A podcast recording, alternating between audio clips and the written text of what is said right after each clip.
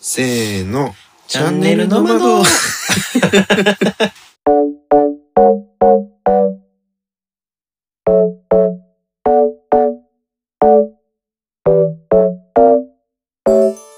シンガーソングライターの市隆です。えーアーティストイラストレーターデザイナーの龍太郎です。身の回りのこと、時事ネタ、カルチャー、皆様からのお悩み、質問、あれこれ自由にお話しします。はい。言これ言ったっけ前回。ってなかったっけ言ったか。なんかすごい鍵のかけ、鍵かけたっけみたいな 感じで。記憶が曖昧ですが。はい。はい、1月 27日金曜日のエピソード9です。どうしたのキョトンが押して。あれえ ?1 月20、 ?13 でしょとか20じえ、だって各週でやるよ。ゃん。そうや。そうですよ。皆様、えっと、チャンネルの窓は、もうツイッターではうん。言ったか、そううんえっとねこれからチャンネルの窓は毎週ね、えっと、11月に開始してから毎週毎週お届けしてきたんですけどもやっぱり時間の限られた中で2人ともうんいろいろなものを作っていきたいっていう思いがあるのでちょっと配信ペースを落として2週間に一遍はい。チャンネルの窓をしばらくやっていきたいなと思いますはい。引き続き応援していただけると幸いですお願いしまおす。願いしますということで1月27日金曜日のエピソード9ですはい。あそうだ最初にですね、えーもう日がせが差し迫っているのでうん。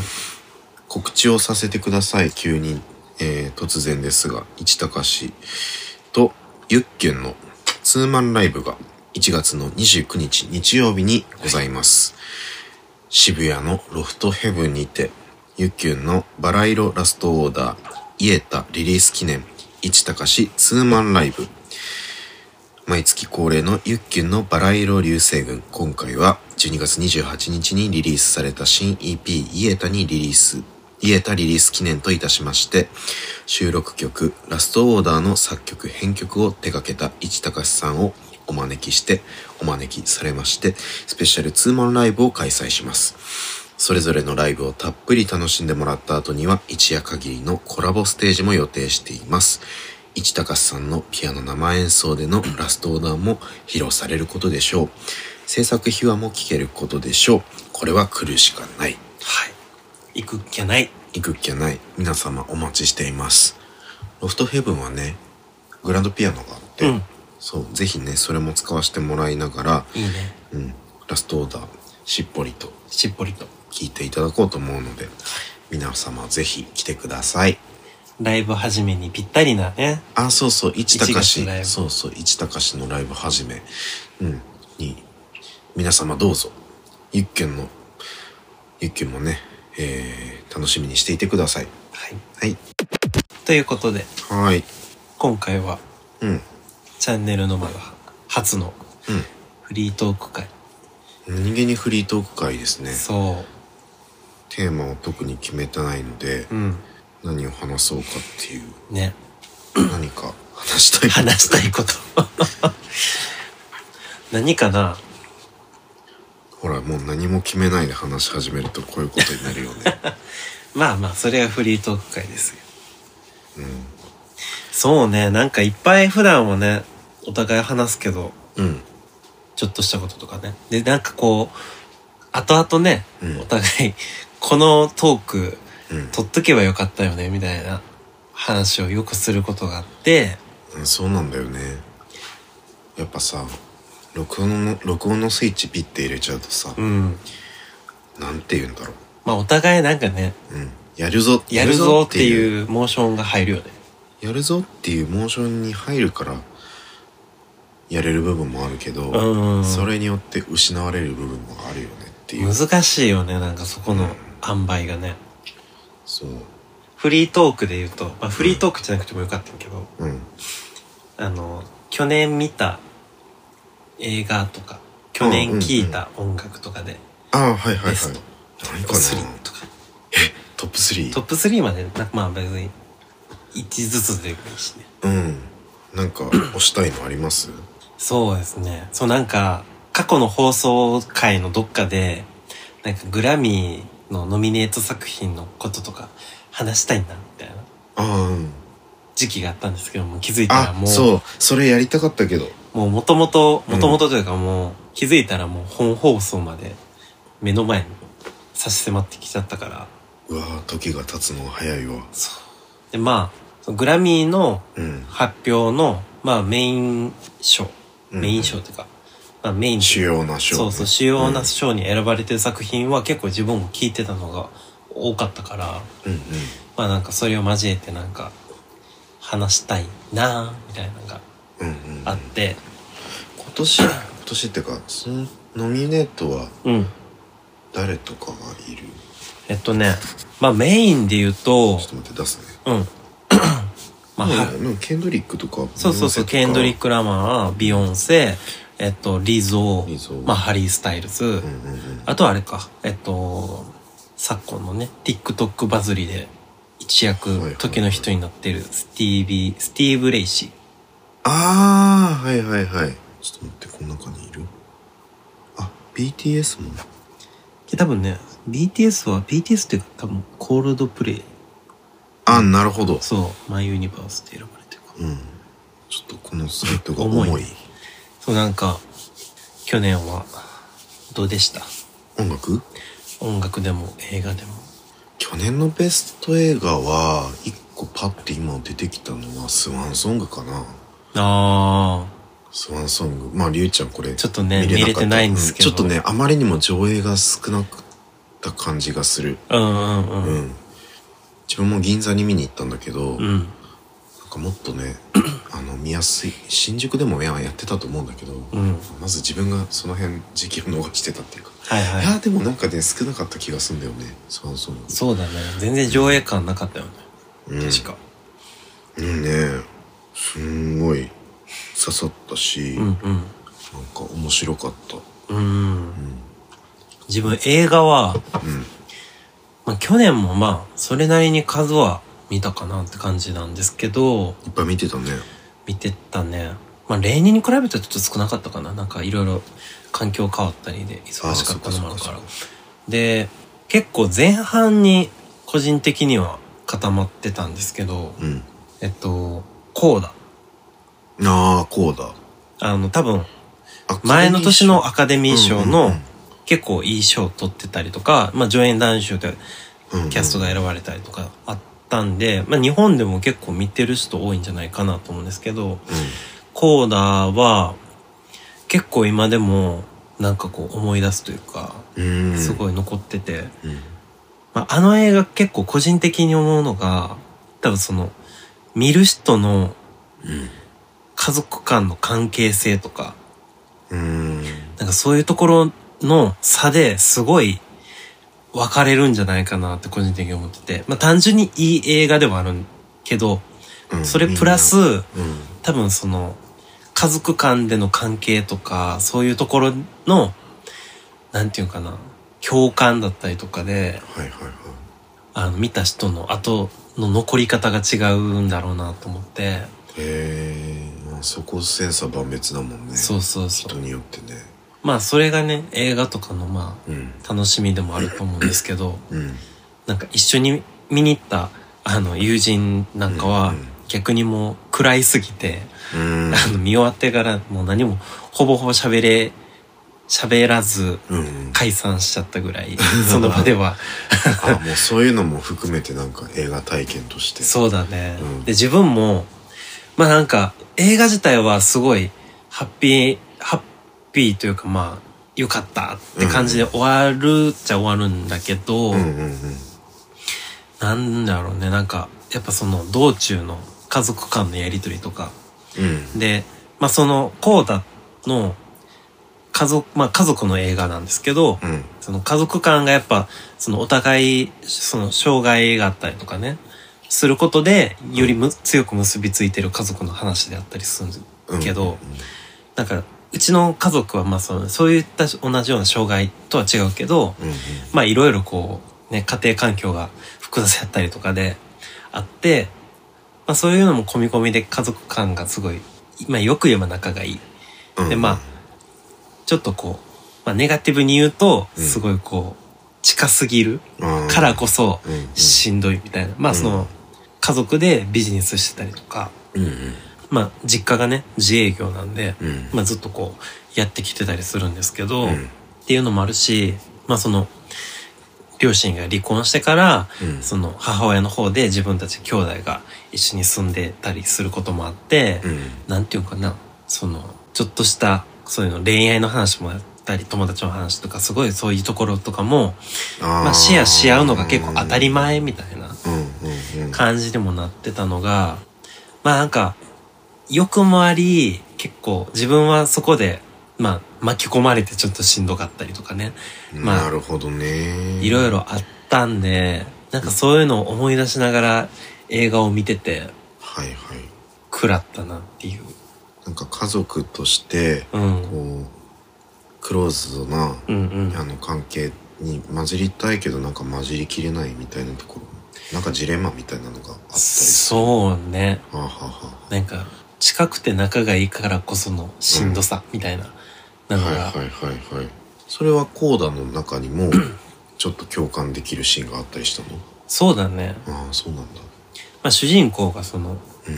二人兄弟んのうん妹さんが、うんまあその、いわゆる健常者で、うんで、お兄さん、うんお母さん、お父さんが耳が、うんあの、全く聞こえないっうんうんていう感じなんですけど、うんだからこう、日常生活の、その、すべての、そのうん、健常者同士のコミュニティをつないでいるのが、その、ああその一人娘のうん、一人娘じゃないか、その妹さん、うんうん妹が、そこを全てつないでなるて、ほどそれはもうその、両親の仕事のパイプだったりとかも、どうしてもっていうところは全部その子が繋いでるからこそ、で、まあ、映画見てもらったらね、もうそれは うん伝わってくると思うんですけど、うんうんそう、なんかすごいね、いろんな場面でっうんうんていううんうんうんうん感じだったかな。そっかそう。まあすごいいい映画なんでね、もしまだ見、見れてないって方うんは、見てほしいなっていうそうですね感じかな。はいちょっと自分も見れてないんだけどうん。ぜひ見てほしい。なんかあるかなうちなんかどっちかっていうとこうりゅうちゃんちと逆そうだなね。感じするもんねもううちはすっごい距離感が家族間つながってるけど、逆にたかしのねうんうんその家とかはどっちかというと本当におのおのがおのおのでそうやってる感じやよねうんあんまり干渉しないタイプのうん家庭なんだよね、だからうんなんかいちいち集まろうとしないし、うんあのおお盆とか正月で、うんもう自分はね なんか律儀にあの毎回お盆と正月とあと他年に1回ぐらいはあの実家に顔見せてますけどうん兄弟がねみんな東京に出てきているもんでけどまあその兄弟たちを別にあの実家に集まろうとしてるわけでもなく、うんで親もね、まあ、口に出してないだけかもしれんけどあの帰ってこいと口うるさく言うこともなく、うんあとねこれまあ個人的にありがたいのが俺ね両親どちらともどちらにも結婚まだかって言われたことがないので、ああそれってなかなかうん、ないのかなどうなんかいやうんそうじゃない、なうん結構言われることあるんじゃない皆さんまあ長男やもんねそうそうしかも俺長男でですごいあんまり言うと個人情報になっちゃうけど自分兄弟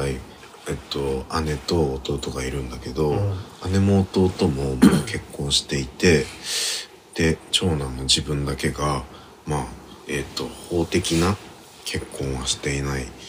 ですけども、うんそのことについてだから親はずっと独身だと思ってるわけよね自分を。はいはいはい独身でほら彼女がいた彼女がいるっていうことを言ったこともないし、うんそうもちろんゲイをカミングアウトしてないからねっていううんだから息子はそもそも童貞を卒業したのかって いうそもそもねそもそも息子は女の子と付き合ったことあるのかっていううん感じだと思うんだけど、まあなんかそこはもう心配してないそのうかも心ね配してないか、えー本当に気にしてないか、うん気にしてるけど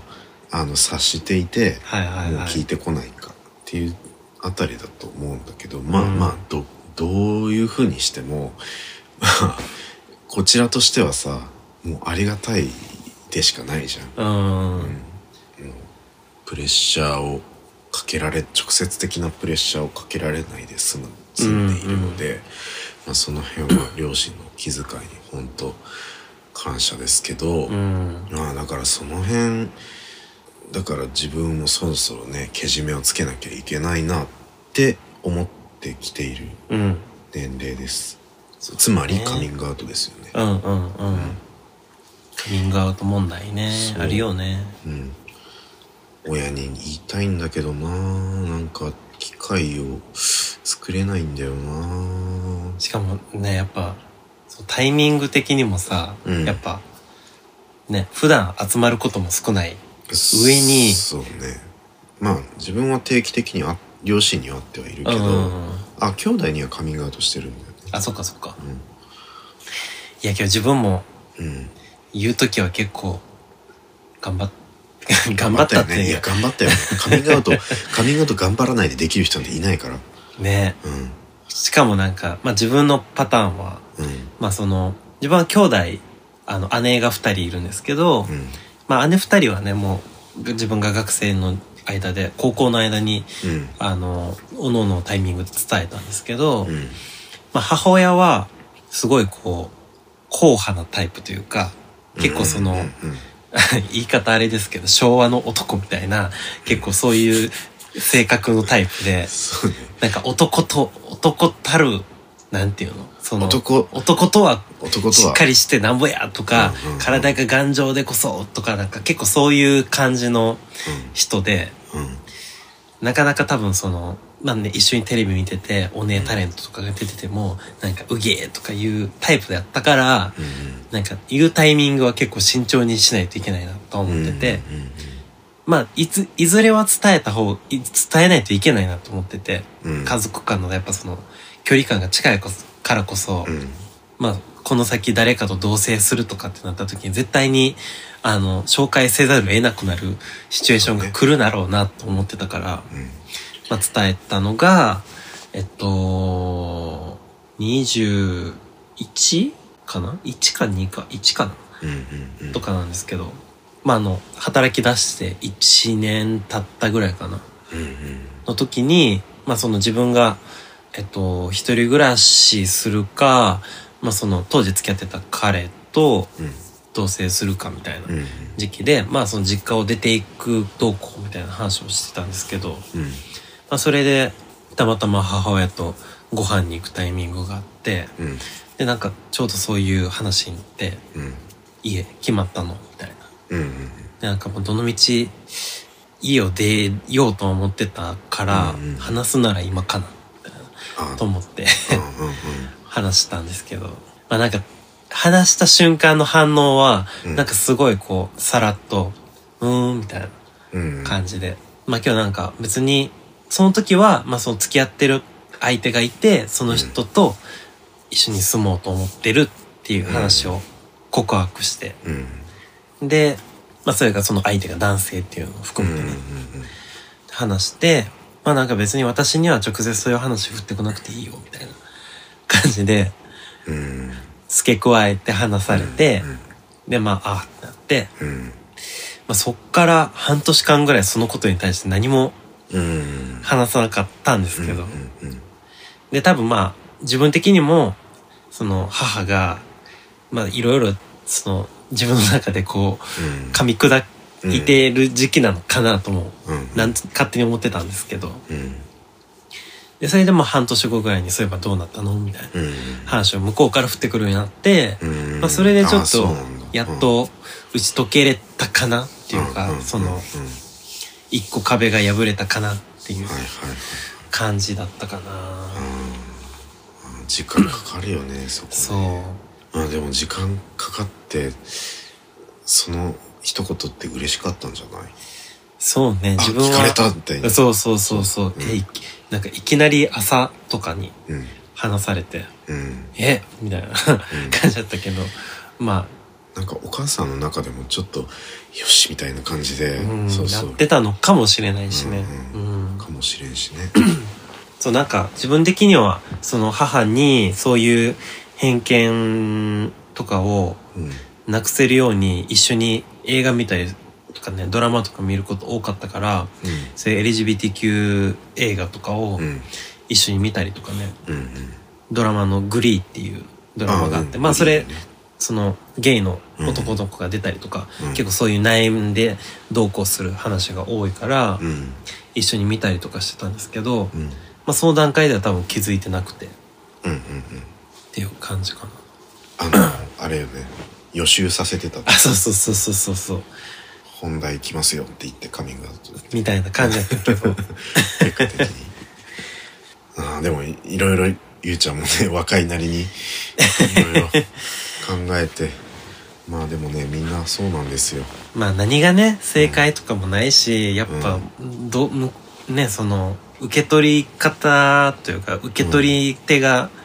どういう反応を示すかっていうのは本当に読めないから。読めないねカミングアウトっていうのはね、難しい問題なんだけど、うんまあ、だからやっぱね今言われ出してるのはやっぱその、まあ、カミングアウトとかをうそもそもしないでもんうんいいようなうん世界というかさ、うんまあ当事者がこんだけ世の中にはたくさんいるっていう多分そういう認識は広まったと思うから、うん日本でも。うんからまあその次のフェーズに行ったらいいよねっていうなんかまあいて当たり前だしうんなんかそれがわざわざその誰かがねそれのことでうん苦しその悩んで苦しまなくても、うんあ別にそうなんだって思えてうんうんでそれをまあその当事者じゃない人たちもうんまあいるよねそれぐらい普通だよねみたいうんなそうだ感ね覚になるのがいいよね。そうどうしてあのゲイのゲイの子供とか まああのクイアの子供とかが、うん、まあ子供じゃなくてもクイアの人たちが苦しい悩んで苦しい思いをするかっていうと、うんなんか環境がそうさせないみたいな空気をあの敏感に感じ取ってだうんからその上で言えないみたいなことが強いからねそうだねそその辺が変わっていいっていってほしいなって思うよね。なんかやっぱねある程度都会よりうんまあ東京とかさ、うんうん大阪とかうんやっぱそういう都市部エリアうんどちらかというと、は割とそういうね情報に敏感な人が多かったりするから、うんまだいいけど、うんやっぱまだ地方とかねかなりってなると本当に田舎の方とかさ、うんまだまだそこら辺の情報ってうんうんキャッチしてない人の方が多いと思うしそうね、偏見がやっぱねうん、強いと思うから岐阜とかどうなんだろうな今岐阜のどうなんかな岐阜とかって岐阜の中学生高校生とかまあいんのかなまあいるのはいるんだろうけどさ、うん、うん周りの雰囲気とかどうなんだろうねえなんかさネットとか見てると、うんうんあの高校生の芸の子とかさ、うんあのツイッターやってたりするじゃんそうねやっぱツイッター上でさあのつながったりはできると思うし、まあうんもうアプリがこんだけ出てる世の中だから、そうだインねターネット上で自分と同じ仲間、うんうんうん自分が仲間と呼べる、えー相手を見つけることはもうだいぶ低低年齢の頃からできてると思うんだけど、うん、なんか問題はだからクラスメートとかさうん、すごいまあ日々ねどうしても接しないといけない人た日ち々接しないと人いけない人たちの中でどう過ごせてるかっていうのはうんそこがやっぱ変わらないと、うんうんうんネットには友達がいるけど、まあ、それでいいやってなってこう結局クローズのまま変わらないっうんていう風なのは、なんかあんまり変わってるとは思えないそうだから、ねそうなんか本当にクラスメートの隣の席にもの子に話せるぐらいの、うんうん、感じになっていかないとね。ねうん本当にそうって思う思うななんかさ自分はだからひ久しくさ、うんカミングアウトっていうものをもちろんあの公表してか活動してはいるので、うんうんうん、自分の音楽活動を通して知り合っつながれる方にはもう、えっとゲイでシンガーソングライターやってる市高志ですっていうか体でいくからさ、うんうんうんあのもうその仕事で接する方が、うんまあ、ゲイであれノンケであれゲイのシンガーソングライターの市高志っていうことを知ってもらえるんだけど、うんなんかもっとさそこまでの関係じゃない例えばさ床屋さんとかさはいはいはい、うん俺いつもお世話になってるうん床屋さんがいるんだけど、もう行ったらさその床屋さんもさ犬を飼ってるから、うんなんかお互いの犬の話とかをしたりとかまあまあ床屋さんなんてみんなビジネストークだからさ、うんうんあのビジネスでいろいろお話ししてくれるんだけどまあでもその人お話し上手だし、うんあの自分もあのリラックスできるからそこのお店に行くとうんうん、お店行くの楽しみだしさ、うん、なんかお話できるの楽しみにして行ってるんだけどなんかもうそれ以上の関係でもないし、うんそうプライベートであったりすること一切ないような人だけどなんかそういう人に なんかこの間彼氏とね遊びに行きましてみたいな話を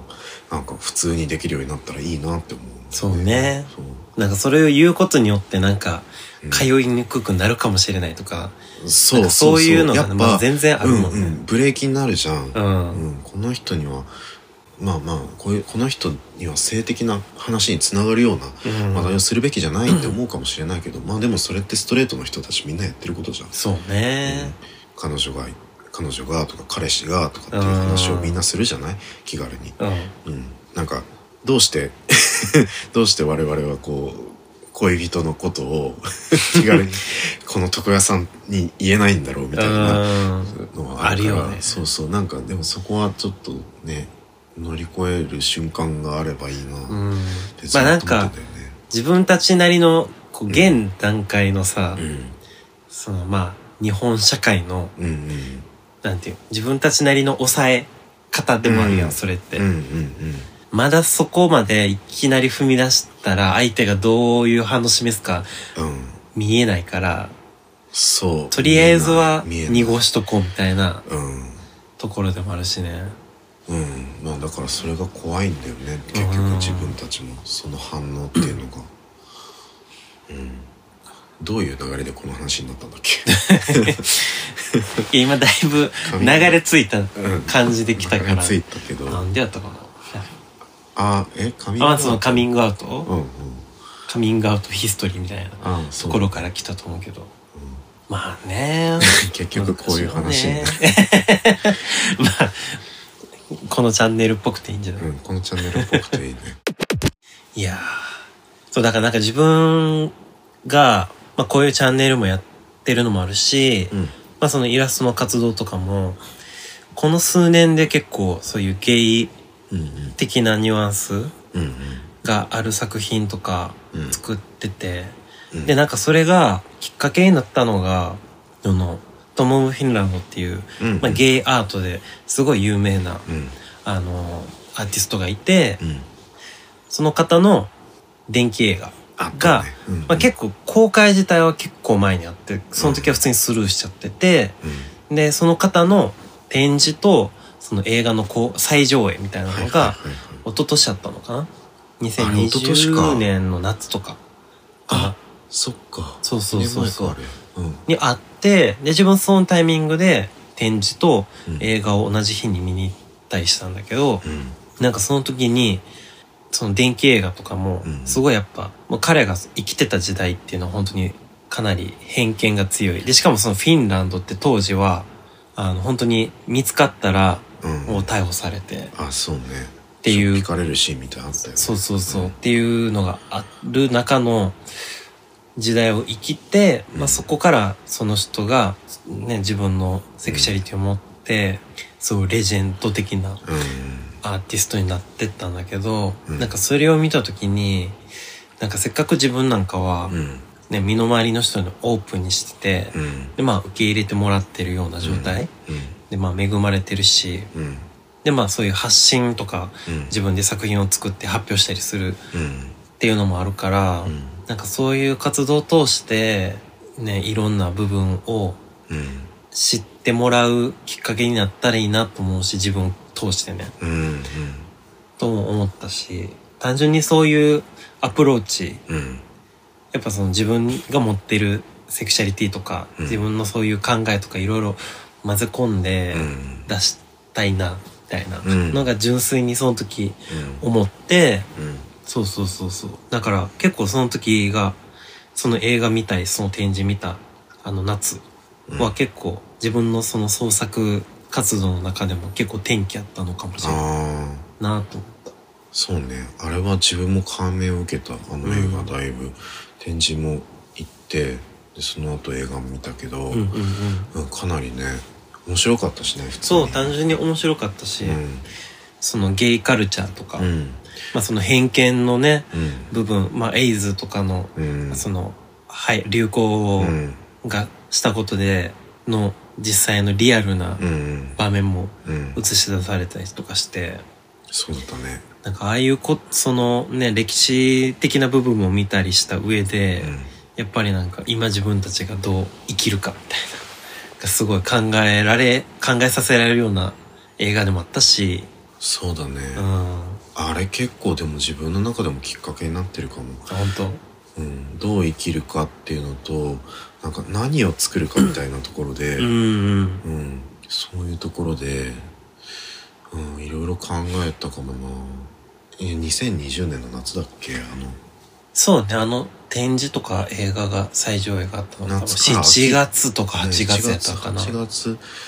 から、なんか秋にかけてとかじゃなかった。結構あれ短かったと思う。短かったっうんけ、なんかね、そのあたりに、そう、その後にさ、2020年でしょ ?2020 年の俺、12月に C っていう曲をリリースしたんだけど、うんうん。そのなんか C っていう曲は多分市高氏が初めてなんか歌詞に同性愛者であることの自分うん。をベースにしたはいはい。心の揺れとか、うんうん。あの自分の目そのその自分を通して見る風景とか、うん。そういうものをイメージして書いた曲だったの。はいはい。そうなんかそれは多分その直前に見たなんかトム・オブ・フィンランドの映画とか、まあ、もちろんそれだけじゃなくてそれまでにもいろいろほらあの高め源五郎さんはさ、うんあの一般誌で「弟の夫」ってうんういう、んうあん。の漫画を作ったりとかでそれをドラマさドラマ化されるまでに至ってあの高めさんがこう万死っていう場でああいうことをしたっていうインパクトとかさ、そうね。うん、なんかそういうのも重なってなんか自分はだからアーティストっていうことをやってみて、うん。じゃあ何を作るかっていうのをすごくそれがちょっと沸点に達したんだろうね。うんうんうん。でそれで C っていう曲を作ったりとか、うん、そういう流れがあった気がしますね。うん。なんかね、その、その映画通しなかったら、もしかしたら今、こうやって高橋とこういう話あしてなかったかもって思うぐら、そい、うかもしれない結構あの作品とかあの展示通して、うんなんか自分の中のそのゲイ的なうんうんアートだったりとか、うんそういうところのニュアンスというか、うん価値観みたいなうんのは結構変わったから、うんなんかそこまでふわっとね、なんかいいなみたいな、うん思ってたものが結構くっきりした感じがうんうんあったかも。うん。今年はだからまたねお互いにだけど、うん。さらにその突き詰めたものそうね。を形にしてみたいよね。そう自分は多分今までで一番そういう部分、うんまあそのゲイっていうところも含めて、うあとはまあ単純に一個人んうんうのんなんかそのパーソナルな部分うんをもう出していこうって決めてて、うんうんだからまあ今までもし自分のことね、うん見てくれてる方とかがいらっしゃったらなんかちょっとびっくりさせちゃうかもみたいな、うんうんぐらいびっくりさしてこうよ。うん、出していきたいなと思ってるから、うんなんかそれをね、まあ通してまたうんうん、いろいろ動けたらいいなと思ってるけどね。はい。はい。というわけでね、えー1月27日金曜日のチャンネルの窓エンディングです。はい。どうなんだろうね。まだまだ寒いかな。まあなんだかんだ3月ぐらいまでは寒いんじゃないねう。ん。なのでね、えー、あったかくしてはい。通勤中も電車ってさうん。なんかみんなアウター着てるのにさ暖房ガンガンやったりするからさうあん。れのぼせそうになったりしないまあ自分は年中暑いから、 あれなんですけど、そうなんかね基本ね、脱ぐけどね。し,、うん、しばらくねその苦しみを味わってないから自分もう在宅になっちゃったから、うん、うん。そうみんななんか寒がりなんか知らんけど、ずっと着てるよ ね。ようやるわと思いながら、自分はあじゃあ電車の中でアウター脱ぐの脱ぐし、乗り換えが自分あるから、うんもう乗り換えとかしてるとなんかなおさら暑くて、うん乗り換えそうね早歩きだったりすそうるし、そね、うそうそう地下地下道うんね空気こもってるしとかね、まあそうね自分はまあ比較的寒がりだと思ってんだけど、うやっん、ぱ電車の中っていつも暑くなっちゃうからあれはねなんかいい落としどころがねないもん欲ですしかいよねね弱暖房車とかあればいいのにね本当になんか弱弱暖房車についてうんい一回話せるぐらいもう切実って感じやけど弱暖房とかになると難しいんかしら、まあ、そんな感じでこんな感じでは皆さんも体調管理い気をつけてね、はいまだまだ気をつけてくださいねチャンネルの窓ではお便りを募集しています Twitter、Instagram の DM またはお便りフォームまでお悩み質問番組へのご感想など何でも結構ですのでお気軽に送ってくださいそれでは、えーまた再来週よろしくお願いしますお願いしますチャンネルの窓一高しと龍太郎でしたバイバイバイバイ